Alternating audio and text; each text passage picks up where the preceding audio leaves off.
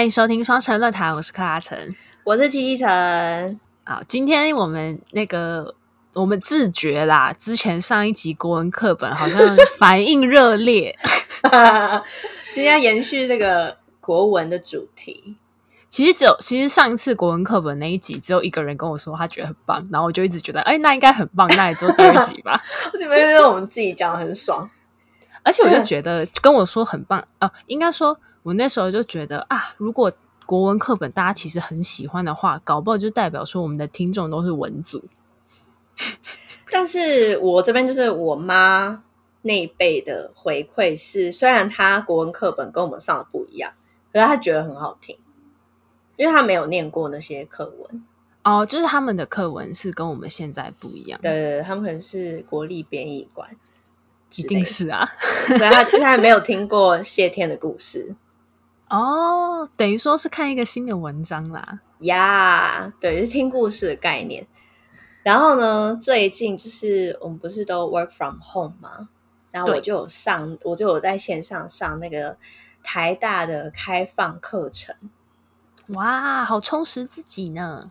就是看到没东西，欸，没有啦，就是我就刚好看到有一个欧丽娟教授。他有讲呃中国文学，也有讲《红楼梦》。总之呢，嗯、他有有一次上课分享一个故事，我觉得还蛮有趣的，就今天跟大家分享。因为其实他上这课之前，我根本不知道这个事情，我们就当做是那个冷知识好。嗯、你知道尧舜禹汤的舜啊，他有两个太太，是一个叫娥皇，一个叫女英。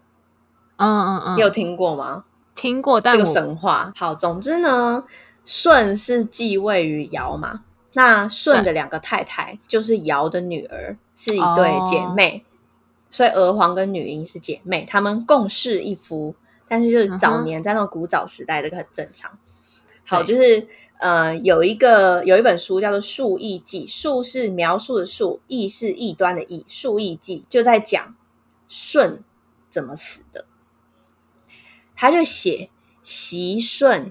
以前舜南巡而葬于苍梧之野。舜呢，南巡的时候死在苍梧。苍梧是现在的呃湖南那一带，也就是长江以南，嗯、非常南边。那在那个尧舜禹汤那个年代，可能他们的首都是离秦朝，可能西安比较类似，所以是非常北方内陆的。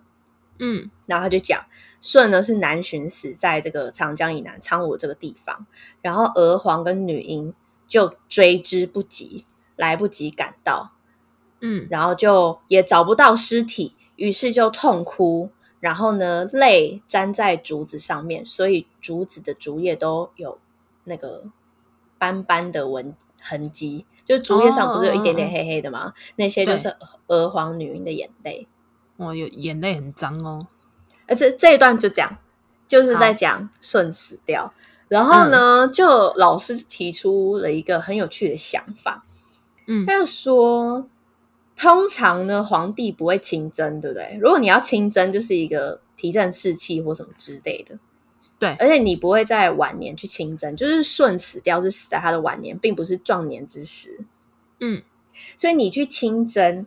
然后还跑到南方，所以呢，对于古代人啊，北方人，南方是一个没有办法生活的地方。你也知道，我们就是那样，台湾这么潮湿、痛风、哦、风湿，干嘛干嘛的，瘴癘之气嘛。Yeah，所以对古人来说，南方的那个黏黏的空气、瘴癘之气，他根本觉得这有毒。所以呢，为什么舜呢会在晚年的时候南巡呢？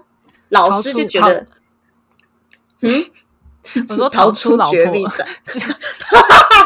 逃就离开老婆，想要找新的妻啦，想要找那个南方软妹子。对啊，哎、欸，我们讲话都很好听，他知道吗？然后就有提出一个假说，其实不是不是这个台大教授提出，是呃古人也有人，就是李白也有这样提出这个假说，就是以前的。呃，古代圣贤，我们不都说是禅让嘛？尧舜禹汤，但是可能其实这只是一个政治的包装，就它并不是禅让，其实是成王败寇。舜应该就是输了，然后被流放到南方，然后死掉。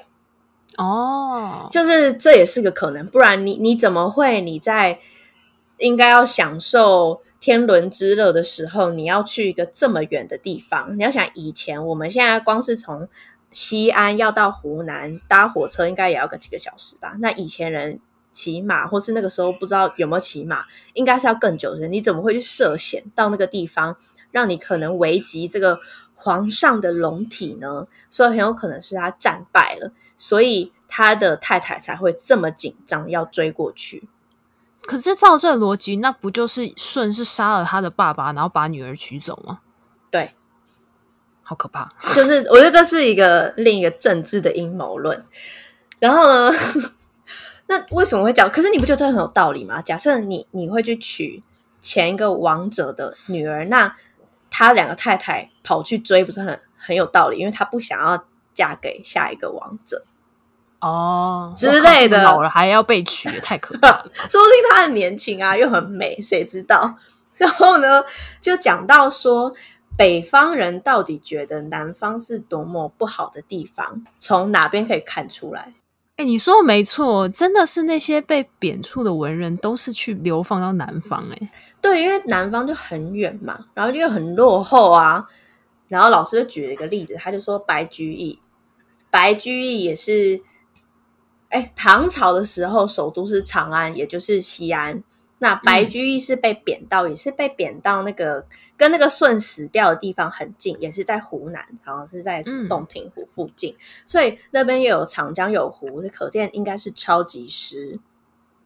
然后呢？啊、对，哎，不知道以前美不美啊？说的也是，以前那边应该很多草之类的，我乱讲，讲什么干的？然后。那个白居易被贬贬到南方之后，最有名就是写的《琵琶行》嘛。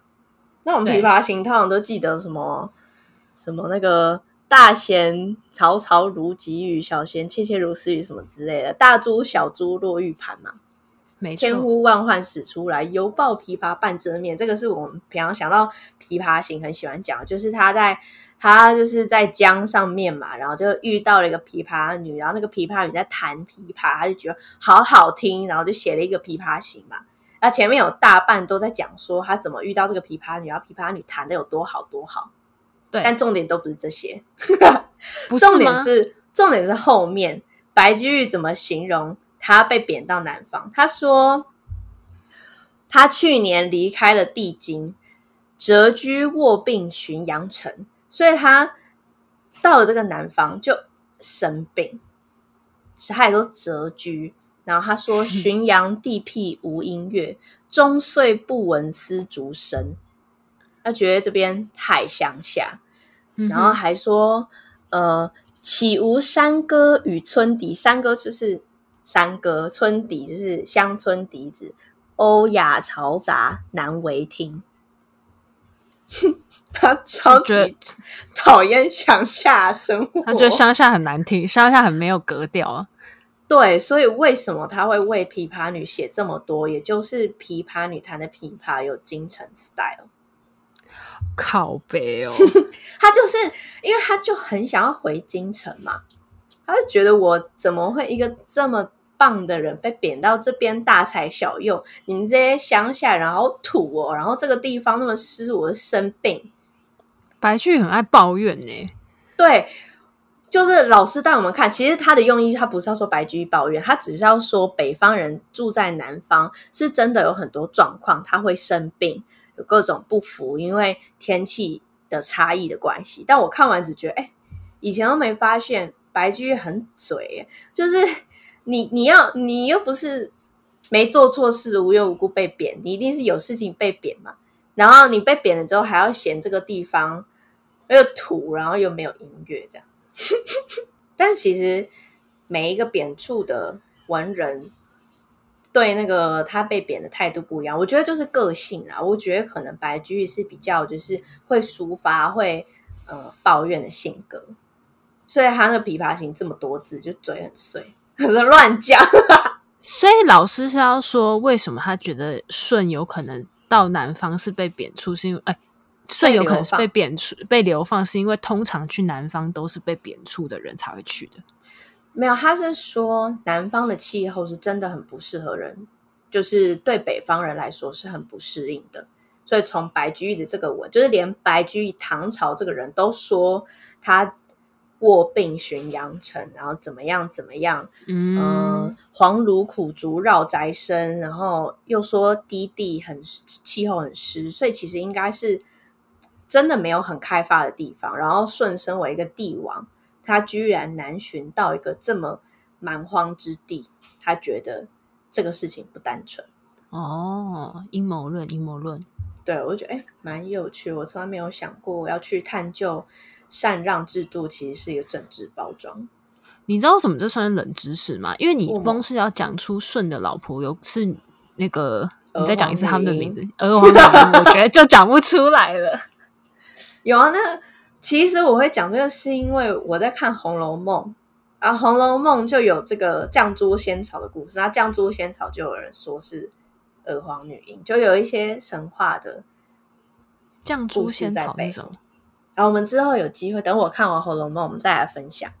哦，《红楼梦》如果要讲读书会，真的是讲到天荒地老，三天三夜。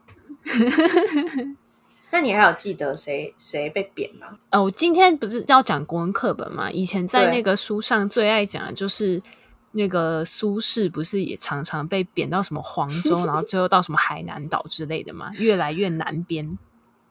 苏轼有常常被贬哦。苏轼常常被贬，因为他就是不受那个时代的呃君王的喜爱。对对对对对，因为那个时候是君王是支持王安石的，就那个时候的变法是。王安石的那个、欸，我已经离这个好远了。王安石哦，我还去查历史诶、欸，记承天寺夜游这一个，大家还记得内容吗？就是 他记录承天寺夜游。对对对对对，好，哦、那先讲，我们先来讲课文好了。其实就是，呃，苏轼他自己说，他有一天晚上解衣欲睡，夜色入户，欣然起行。所以就是他有一天晚上要睡觉的时候，欸、他觉得啊，今天的。想起来嘞 他觉得哎、欸，今天夜色好美哦，那我我就出去散散步好了。嗯、念无与为乐者，遂至承天寺寻张怀民。然后他就觉得说，哦，我一个人看这个月色就无聊哎，他就说，那好，那我去找一下我的朋友张怀民。怀民亦未寝，相与步于中庭。啊，怀民也是爱熬夜啊，没有睡觉，所以他就跟苏轼一起去散步。嗯。庭下如积水空明，水中藻荇交横，盖竹柏影也。然后，所以他就在形容说：“哇，就是因为这个月色啊，然后很明亮啊，然后庭中的景象啊，有积水啊，然后还有一些竹子的影子，这样子。荷叶无月，何处无竹柏？但少闲人如吾良人，良人两人者耳。”不知道怎么唱起句来。他说：“他就是说。”其实到处都有月亮，到处都有竹柏的影子，但是很少像我们两个这么闲的人，又在这么好的时间点出现。就这样，所以他其实，在写这这个诗的时候，是他已经被贬到黄州了。然后那个时候，他被贬到黄州的时候，是很有名，历史上很有名，有一个叫做乌台诗案。有有记得这个，但一点都不记得 内容。对啊，其实就是，其实就是苏轼那个时候是在呃神宗，就是北宋时期的时候，王安石就有执行了一个变法的运动。因为其实，在实行的过程中，就是可能因为你变法嘛，那你如果很仓促的话，就会造成一些弊病在里面。那苏轼其实，在变就是针对变法这件事情，他其实是没有很满意的，然后他就多次就是上书去。指责这个变法是不 OK 的，可是皇上就是没有要屌他，所以后来呢，他就在一个《湖州谢表》这个文章里面呢，就说啊，就是我很愚昧啊，我没有办法再追随这个新进的政策，那我就是就是可能只能去。务务农啦，牧羊小民这样子。后来就是有一些人就看他不爽，所以呢就去跟皇帝讲说：“哎，就是苏轼他毁谤毁谤朝政然后，他觉得你们这个政策不好。那不止苏轼，就其实乌台诗案是牵扯到七八十个文人，当下就是有点像文字狱。把你的文章都挖出来，然后指责你哪里不对，哪里不对。苏轼就被说他就是愚弄朝廷，狂妄自大，然后就把他要把他抓起来，就是了。苏轼要被抓的这个消息，就是苏辙，就是他弟嘛，他弟就是就已经听到这个消息，然后。本来就是还上书跟皇帝陈情说他愿意就是不要他的官职来赎他兄长的罪哦，对，然后所以 所以然后后来就是因为苏轼要被抓抓抓走了嘛，就是苏轼自己的长子叫做苏迈，苏迈就是沿途照顾他爸爸，然后一直到、欸、我真不知道苏轼的儿子的长子叫什么名字？对对，竟然叫苏迈是吗？哪个迈啊？迈就是陈其迈的迈，OK，苏迈，对，好，苏迈沿途照顾苏轼，然后他们因为苏轼是被要被押到太湖的，所以苏苏迈就在这过程中一直照顾他爸爸。那苏轼本来在中途是有想要自杀的，但是后来他就是没有成功。后来呢，因为这件事情就是刚刚讲的，就是乌台诗案牵扯到很多文人，然后所以苏轼是觉得说他应该是必死无疑的。那他在被、嗯他在被关在监牢里面的时候，他他们苏轼跟苏迈有讲好说，如果你在外面接到消息是，就是我会有不测的话，那你就是送你送送饭进监牢给我的时候，你就送一条鱼，那就代表说我知道我的命将至。嗯，但是呢，亲戚送饭的时候就很雷，就是明明就没有，就是苏轼还没有被判刑，可是。他就送鱼过去了，所以苏轼就以为自己要死了，所以他就写下了两首诗，要跟苏辙诀别，就跟他弟，因为他跟他弟感情非常非常的好。那就是大概最有名的一句话，就是“与君世世为兄弟，又结来生未了因”。所以他就在跟他弟，哦、对，这边就超感人。他就跟他讲说，就是反正这首诗前面就在讲一些说什么啊，就是。呃，天主的恩泽如天呐、啊，然后是我自己做不好什么什么之类的这样子，然后就说跟希望跟你世世代代都可以做兄弟哦，然后来生再做兄弟的时候来了结这一生未了的姻缘这样子。哦，我要落泪！哎，你知道我很喜欢苏澈哎，啊，你很喜欢苏澈吗？大家都是喜欢苏轼哎，对，但因为我觉得苏澈就是为人，应该是应该说因为。苏轼感觉他性格很洒脱，然后苏澈感觉比较严谨，所以我喜欢弟弟。啊，你喜欢严谨的那一个？我觉得他比较可靠，因为因为大家都会比较被苏轼的那种锋芒，就是才气，对他洒脱的那个样子是很吸引人的，树大招风啊。对啊，但其实后来乌台诗案最后是在各方文人啊，甚至是皇太皇太后都有出来，就是搭救。反正最后就是苏轼被关了一百多天之后被放出来这样子，然后他就被短的，对啊。可是就是因为中间你一直以为你要死这样子，哦，好可怕，心力交瘁。对，然后后来他就被贬到黄州当一个什么副练，呃，团练副使，然后。嗯等于说去了那个工作，但是政府规定他说你是不可以签署公司的，所以等于说就是把你给你一个闲缺，架空架空架空你，对，不给你权利，所以他他才在就是才写下这个继承天赐夜游，因为他真的很闲，他是薪水小偷哎、欸，占了那个职位又不又不做事，其实蛮爽的，对不对？就对。就是，而且他还有一个好朋友在旁边，这么闲跟他一起玩。但当然，如果你是很有抱负的人，就这么闲，对你就会觉得你被你被束缚。对对对，所以这个就是当初课本选的苏轼继承天赐夜游。哎，可是我喜欢苏轼的是别的诗，哎，是你知道我为什么会喜欢吗？因为我都是从金庸的小说里面看到的。金庸里面有 quote 苏轼哦，有，因为就是好，苏轼有一首诗，我觉得。非常的痴情，这个诗叫做《江城子》，他就是在讲说哪三个字啊？呃、江是江边的江，就三点水的江；嗯、城就是城市的城；子就是、哦、对子曰的子。那他的诗呢，就在讲说：“十年生死两茫茫，不思量，自难忘。”所以其实、哦、这一首啊，对对对，他写这首诗其实是因为他他老婆很早就过世了，嗯、所以他们两个在相处的这十呃十年间，就是。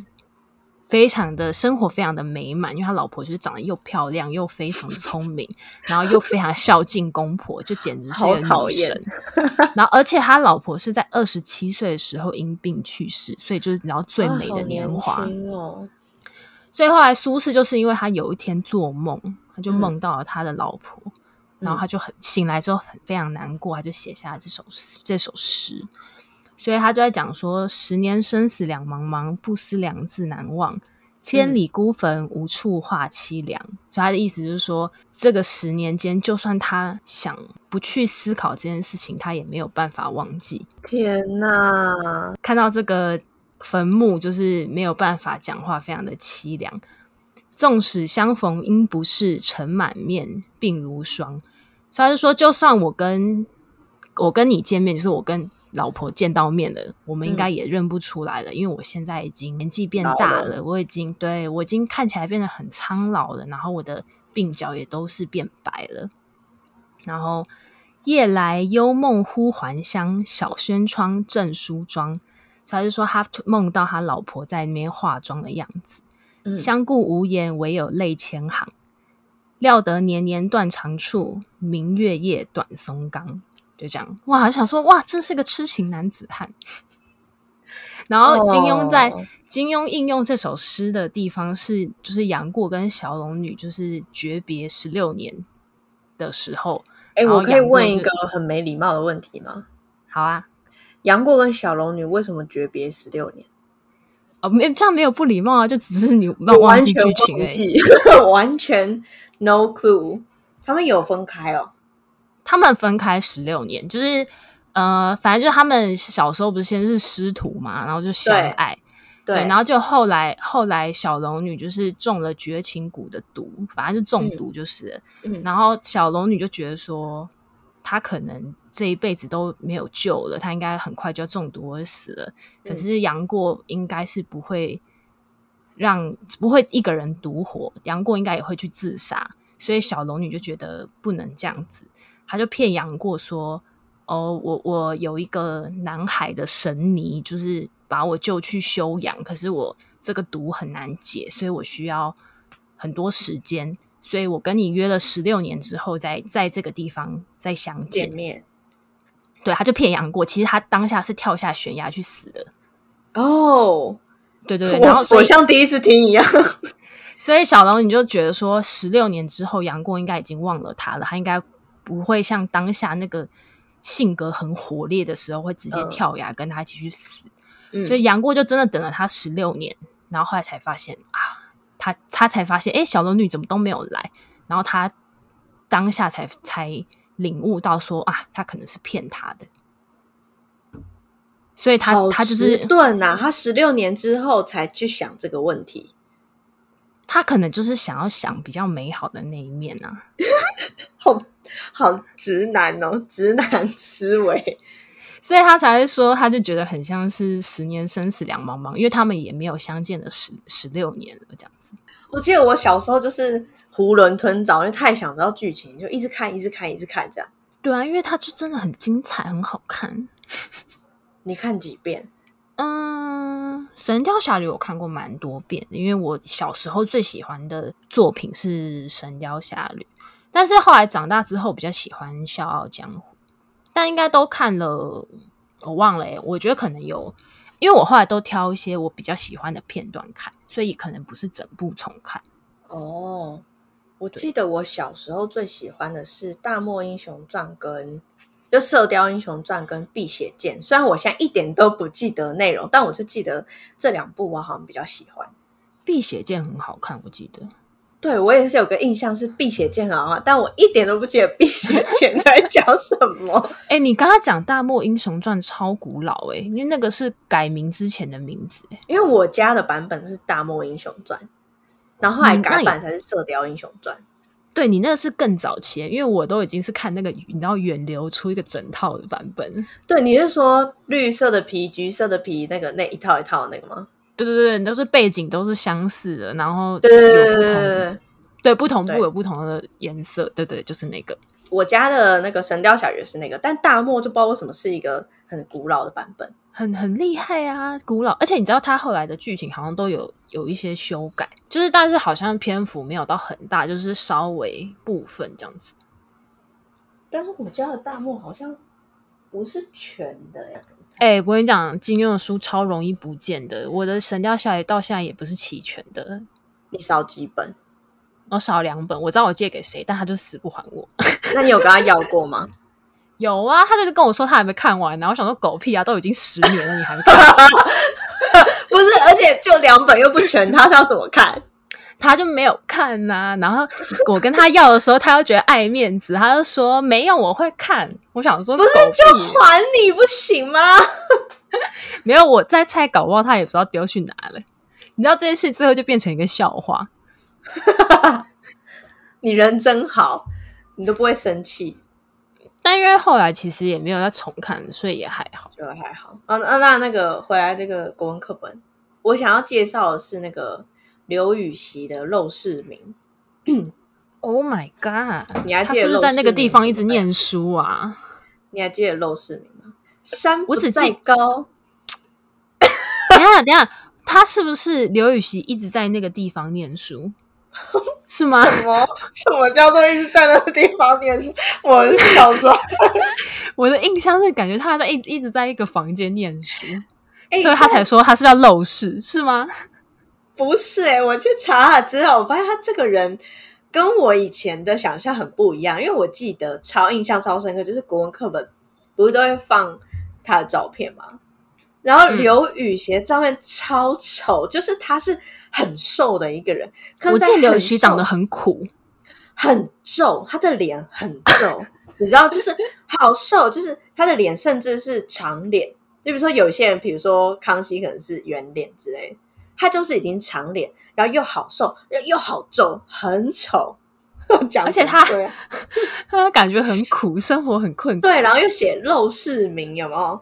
因为还有“陋”“陋”这个字，对，感觉就是特别的穷。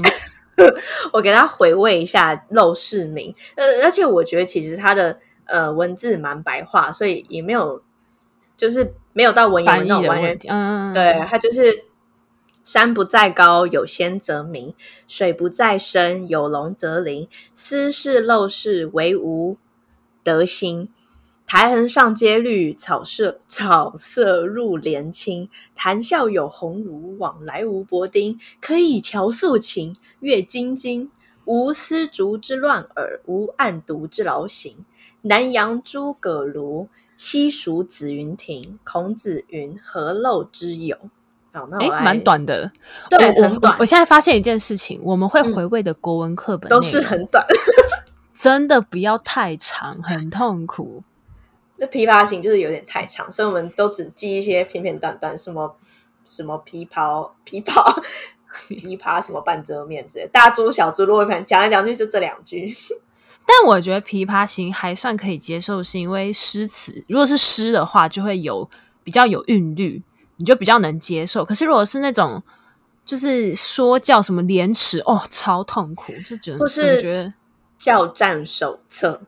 超痛苦！Oh my god！好，讲起来在讲什么？其实我个人觉得啊，看这个《陋室铭》就可以觉得，那个刘禹锡这个人其实还蛮蛮自负的，因为他就是在说，这个地方虽然很简陋，可是有我在。就是你知道蓬荜生辉，然后还要就是讲说哦，我来了这边，我的访客都是鸿儒啊，没有那种薄丁，然后我又可以弹琴啊，哦、可以嗯、呃、看一些经典名著，然后不会无丝竹之乱耳，等于就是他没有那些酒局嘛。哦，无案牍之劳形，我也不用一直工作。哦，南阳有诸葛庐，西蜀紫云亭，那那那我这里就是陋室啊，就我有我刘禹锡。哪里漏、哦、这样？他其实是一个很拽的，欸、的他的意思是这样，就我在哪哪边就棒。等于说他其实不自卑啦。其实他呃骄傲不是没理由的，他就是那种唐朝的人生胜利组。他在考你知道考科举的时候，他那一年是跟柳宗元一起考中进士。哇就那个范进中举那个，咦，那个、不是范 进！就是刘禹锡真的屌，就是他考中进士进士之后，就是一路考上去，他就是那种考试机器，嗯、然后当官，他的官，他就是他就是那那个年代的学霸，然后最风光的，然后他的官路啊，好顺顺顺顺到不行，然后。他自己也是非常骄傲，没有在就是什么谦虚的，没有，他没有在客气，他就是，然后他还呃是词部，就是他们以前考试是有分不同的科目，他是词部的，就是像是榜首那样子，文采超好，然后当官也很可以，就是从政这样子，然后大家也就是大家不都会攀富贵嘛，他就是当时的贵，大家都攀他，很。一世风光的一个人，但是他为什么被贬？而且刘禹锡被贬，一路贬了二十三年。哦，他回到长安的时候都已经五十六岁了。哇，人生精华的时间都呀，yeah, 都在南方，跟那个舜一起。他他为什么被贬？他也是参加了一个政治斗争，叫做永贞革新。嗯，那永贞革新就是，其实他那个年代呢，是已经过了盛唐时期。盛唐我们可以理解，假设是李白啊、杜甫那个年代，他们是他的下一辈、下一个 generation。然后那个时候的唐代呢，宦官势力很强大，有点是累积的。一开始唐代。宦官势力还没有那么多，但是随着一代一代传下来，宦官开始越来越得势之后，势力就过大，于是文人士大夫，也就是臣子们，就想要打压宦官的势力，于是就发起了永贞革新，嗯、也就是设定了一些法条，想要降低呃宦官的权力，但是结果失败了。哇！然后当时呃带头的。是叫刘永淑吗？忘记了，就是直接是被斩这样子。那他们就是刘禹锡跟柳宗元，全部都有参加这个永贞革新，然后他们也就是因为永贞革新被贬。嗯哼，所以刘禹锡就在这个时候一贬就贬到了南方。然后呢，九年后他又被召回长安，因为有才华的人，大家还是爱才嘛。就召回来，然后柳宗元也被召回来。啊，刘禹锡回来之后，他就写一首诗，就是在讲说啊，这些、哦、这个园子里的桃花啊，都是我流郎走的走了之后才种的，就是呛说你们这些人都我后辈啊，我没有放在眼里。他感觉其实性格是一个，就是原本高高在上，结果受挫，但是他还是非常有自尊的一个人。他。我觉得他是从骨子里就很骄傲，就是他绝对不为五斗米折腰，因为他的下场就是他又被贬，然后他又被贬嘛，贬贬贬了几年之后又被召回长安，你知道他怎样吗？他又再去了一次那个地方，然后再写了一首诗，又再讲了一次说他有点中二，超级他，他又写说你看我流浪又回来了，那你知道他下场怎样吗？又再被贬。对，好扯哦！我就觉得很瞎，就是所以他这样前前后后就被贬了二十三年。每个人被贬之后，那个态度差很多。哎，你看苏轼就是还是比较淡薄一点的感觉，就是他比较能接受。当下的这种氛围啊，我觉得苏轼好像比较有牵挂，就是会啊，家人怎么样啊？然后白居易就是这边嘴嘛，就好有那个功利的心，很想回去啊。听到京城 style 就在那边嘴嘴嘴，开心。对，然后刘，然后刘禹锡就是还要讲山不在高，有仙则名，有那种嘴超硬的，对，个性很固执哎。对他，难怪他那个。肖像画长那样哦，原来如此。我刚刚本来还想说，你刚刚说他仕途超顺遂，那他怎么这么有钱，还长得这么苦？因为他就真的苦，因为他被流，真的被贬三年。好，那这个陋室铭是什么时候写？是他去河州当刺史的时候写的。就他那时候就是就只有那个小房间哦，而且你看我对小房间的记忆是正确的，而且是故意给他小，是霸凌他。哦，是那个地方的人，就是随便给他一个烂房间。看他没有这样子，哎、欸，那其实如果是这样的话，他其实是很有傲气的人哎，就他就算被大家霸凌，他还是可以维持自己的自尊，其实是蛮了不起的。就是我觉得他的心理素质非常高，就高到你如果要说他有一点自负也是可以的，但是基本上因为他被这样子欺负，他还可以维持这样的气节是很好的。对，他是一个很有风骨的人，但是我觉得以他的才气，就是你知道当时的文人，你要考中什么榜首，那那个我才气应该不是随随便便可以就是比拟的。那以他的才气这么过人，嗯、他有这些傲气，我觉得绝对合理。但是你经过三番两次的打压之后，你还是可以很有这个为国家服务。你看他后来还是被召回长安。去做事情，虽然他年纪有点大，但是他没有说、啊、我就要寄情山水，也没有，就是还是继续为这个国家服务。我真的是觉得他是一个心脏很强大的男人，其实是蛮务实派的。相较之下，那就是像陶渊明这种直接隐退山林的，又是另外一种做做法。因为像他不是同期生，就是柳宗元是他好朋友吗？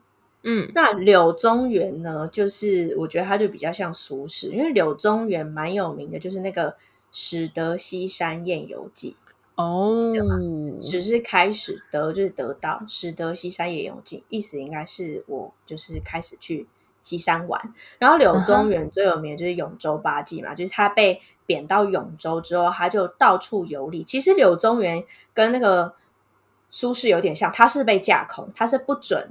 从事任何政务，所以他才去到处游历，嗯、因为他他没有办法做事情。哎，柳宗元怎么好像很会过退休生活？而且我觉得他很妙，就是他去游历，他还要写下来。就是我觉得他是一个很有那个叫什么仪式感的人。你又会想打我？不会，不会。好，我来给你 recap 一下《始得西山宴游记》。他说：“自于我，余为路人，就是罪人，居士州，住在这个州，恒惴栗，就是还是觉得很紧张，嗯，觉得很可怕。毕竟被贬。然后时系也，就是有空的时候，则施施而行，慢慢而游。日与其途，上高山，入深林。我就觉得，哎，啊，你不是说你很紧张，然后还是？”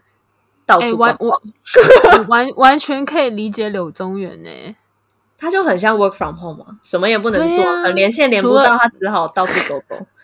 除了疫情之外，不能乱走，不然真的是柳宗元这个方式很不错。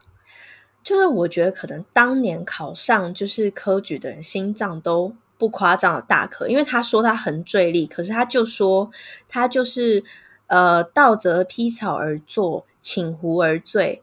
醉则更相枕以卧，卧而梦，意有所及，梦亦同去，觉而起，起而归。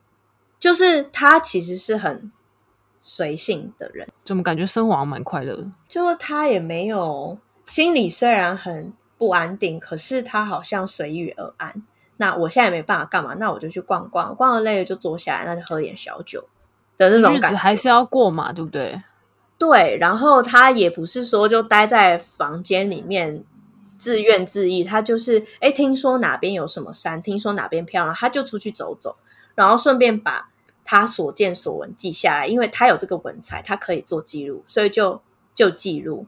然后他还记得要带酒去喝，因为他《始得西山夜游记》里面就说他饮觴满酌，颓然就醉，不知日之入，就是。不知道天都黑了，苍然暮色自远而至，至无所见而犹不欲归。哦，还不想回家这样子。心灵、欸、他爬山，嗯，他爬山还喝酒，很危险呢。嗯，嗯，然后还喝到醉，醉到那个天都黑。其实天黑下山是很危险，还要这样子叮咛他。可是他有带、啊，这是真的。你知道？你知道之前就是我爸他们有一群就是附住附近的，然后一些老男人，他们就会爬去，真的去山上的寮啊，这样喝酒。聊啊，然后他聊啊，就是那种，就是山上会有一有一些亭，可是那种不是真的凉亭那种，嗯、就是人家休息用那种。我不确定是不是违法搭建，反正就是会有一些呃铁皮类似的建筑在山上。象山上面好像有，有有，就是象山。然后，然后他们就他们就在山上的聊啊，在那边喝酒聊天嘛。那结果喝完的时候已经是很晚啦，然后他们就下山，然后就有人跌倒，就因为你知道真的很暗，然后你又喝醉也要晃晃，然后有一个人好像就是骨折，有个人就真的骨折在家里这样子，就这样。北北不 OK，人家柳宗元是有带奴仆的。哦，有有钱有差，他再怎么醉都有。就是小仆带他，而且他再怎么穷，他还是一个贵族哎、欸。不是他有官职啊，他只是他就是薪水小偷啊，啊然后去。可是我觉得他很特别，是他他写到他的心理状态。他虽然在《使得西山夜游记》一开始说他很坠力，但是他就是去登山，然后中间就是描写这个西山怎么样，看起来怎样，最后他喝醉嘛，然后他最后是。嗯讲说他心灵形式与万化冥合，就是说他已经浑然忘我，然后跟这个天人合，有点像他就是很会冥想。所以其实从这个字句看起来，我觉得他心理状态是很安定的。嗯，没错。只是说虽然着急，虽然对于发生的在大环境的事情还是有一点担心，但是就是活在当下。